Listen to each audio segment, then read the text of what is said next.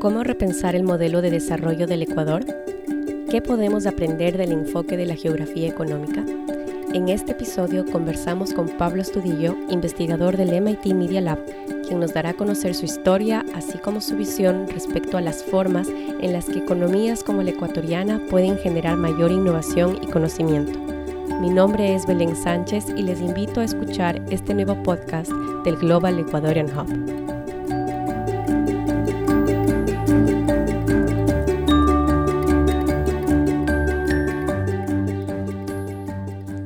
Encuentro con Pablo Estudillo, quiteño, actualmente es candidato a doctorado en Geografía Económica y Sistemas Complejos en la Universidad de Oxford en Inglaterra eh, y se encuentra realizando una visita como investigador en el grupo de aprendizaje colectivo del MIT Media Lab. El trabajo de Pablo se enfoca en entender cómo las economías aprenden, innovan y desarrollan nuevas actividades productivas. Bienvenido al Global Ecuador en Hub, Pablito. Gracias, Belén, y es un gusto compartir contigo. Muchas gracias por aceptar nuestra invitación. ¿Cómo estás? Todo bien, un poco de calor en Boston. Sí, sí, sí, por fin, por fin. Sí, pasamos de tener cero grado, de menos cero a 30, creo. Sí, sí, sí, por fin este calorcito. oye, Pablito, bueno, te había comentado que estamos en, realizando esta serie de podcast para dar a conocer el trabajo de ecuatorianos alrededor del mundo y creo que tú eres un, uno de esos grandes ejemplos de los que podemos aprender mucho.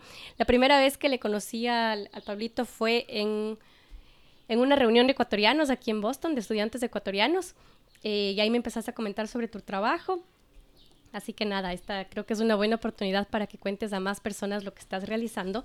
Y quería empezar por eh, preguntándote qué te inspiró a estudiar geografía económica y dedicarte a la investigación en, en esta área de conocimiento. Sí, Belén, sabes que es una, muy, una pregunta muy interesante, porque para empezar, o sea, yo estudié de pregrado ingeniería ambiental y actualmente estoy estudiando, bueno, y haciendo investigación en un área completamente diferente.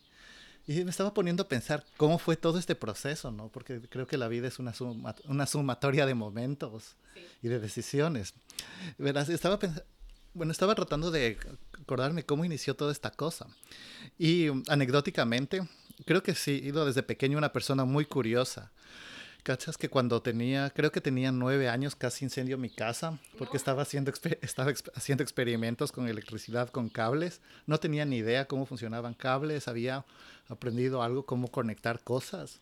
Hice como un circuito en toda la, en toda el segundo piso de mi casa y al conectar explotó todito un cable y se llenó de humo la casa y así destruía sí especialmente y bueno y no castigado por experimentar sino castigado porque por el, por la imprudencia que, que, hago ¿no? y claro y, y, digo, digo que o sea es la eh, digo esa curiosidad que siempre he tenido de estar tratando de averiguar cómo funcionan las cosas, ¿no? Y a partir de eso, cuando estaba estudiando, creo que te contaba antes, de eso que cuando estaba estudiando ingeniería ambiental, quizás la mitad de mi tiempo, cuando no estaba en la universidad, me dedicaba a hacer cosas completamente diferentes a, la, lo que estudiaba. Por ejemplo, bueno, daba clases en ese tiempo y con el dinero que ahorraba me compraba libros, pero me compraba pequeños libros de astronomía. Tenía uno clarito que me acuerdo diminuto, porque era solo me alcanzaba a comprar unos libritos chiquitos que era sobre la teoría del caos. Y, terminaba o leyendo cosas que no tenían nada que ver. Y bueno, yo obviamente seguía estudiando ingeniería ambiental porque era como que, ok, decía, al fin de cuentas eso me va a dar de comer, no estar haciendo estas otras cosas. Y, y en eso era como que a veces leyendo esa, esa revista me ponía a pensar, ¿por qué había países que desarrollaban tecnología aeroespacial? ¿Por qué países ponían hombres a la luna? ¿Por qué tenías universidades, países que analizaban, que estaban tratando de entender cómo funciona el cerebro. Y era como una cosa media de ficción. Después tuve la oportunidad de mm, salir del país. Y lo interesante era que la primera vez que estuve en Inglaterra, era en una universidad inglesa, era la primera vez que estaba en, en contacto con las personas que estaban ah, desarrollando esas tecnologías. O sea que para mí me parecía ficción las cosas que leí en la National Geographic, eh, en, las revistas, que como era, para mí era accesible solo en revistas o solo leyendo reportajes. Y ya estando afuera del país, primera vez que, como que dice, se vuelve eso tangible, ¿no? Y ahí, y ahí era lo que me volvió todita estas preguntas, o sea, ¿por qué sucedía que en unos países se desarrollan más, otros menos? ¿Por qué había regiones específicas que se tenían un montón de conocimiento y en otras no? ¿Por qué pasaba la revolución industrial en Inglaterra y no pasó eso en Grecia? ¿O por qué Estados Unidos tenía un Silicon Valley y no podíamos desarrollar eso en Ecuador?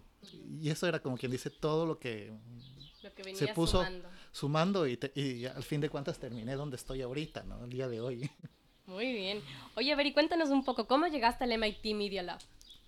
Eh, como digo, todo es una construcción, de, una acumulación de momentos.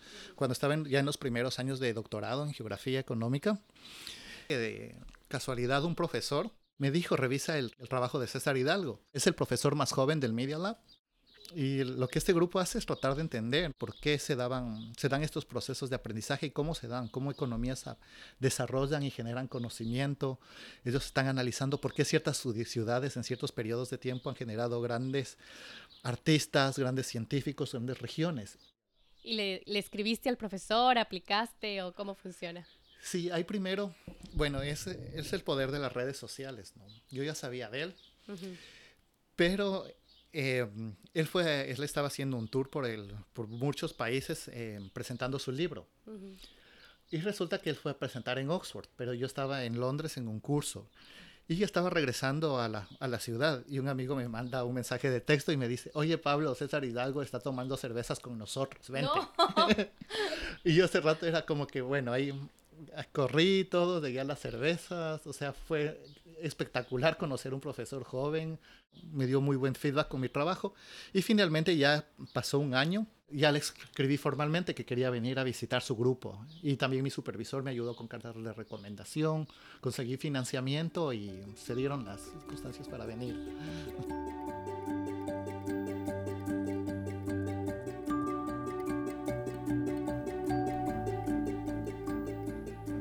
Poco, em, después de este tiempo que has estado trabajando en tu doctorado y ahora acá en el MIT eh, Media Lab, ¿qué tipo de lecciones tienes que crees que son relevantes para el Ecuador en este momento? Eh, verás, hay, hay, tres cosas que creo que son fundamentales, que pueden servir mucho para repensar el tema de crecimiento económico en el país y como para mejorarlo. Creo que la primera lección que es clave y es una de las lecciones claves de la geografía económica es que tienes que entender las dinámicas locales. Porque todas las características propias de un lugar, sea la cultura, sea la historia, sea inclusive la topografía del lugar, te definen cómo se cambia, te definen cómo se mm, genera el comportamiento económico. Pienso que otra cosa y que esta también es súper clave y que ha sido en el pasado también clave para el desarrollo económico del Ecuador, tiene que ver con la diversidad. Porque si quieres innovar, se basa en tener una diversidad, una variedad de ideas. Si quieres generar un nuevo producto, necesitas a diferentes tipos de personas hablando de diferentes cosas. Si tienes, muchas veces si tienes el mismo grupo de personas pensando sobre los mismos problemas, van a generar los mismos resultados.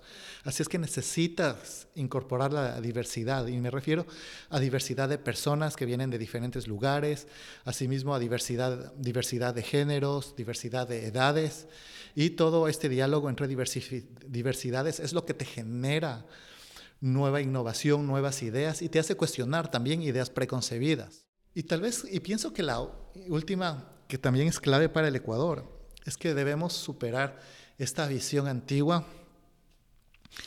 de la, de la ventaja competitiva y de tratar de competir. Ahorita las dinámicas globales que se dan se basan en la complementariedad a veces es ningún país te genera tecnología o productos que son propios de ese país. Por ejemplo, analiza el iPhone y todos los, componentes que vienen para producir el iPhone. El diseño viene de California, pero los productos internos vienen de Japón, de China, de Tailandia, vienen de México, hay cosas que se ensamblan en diferentes países.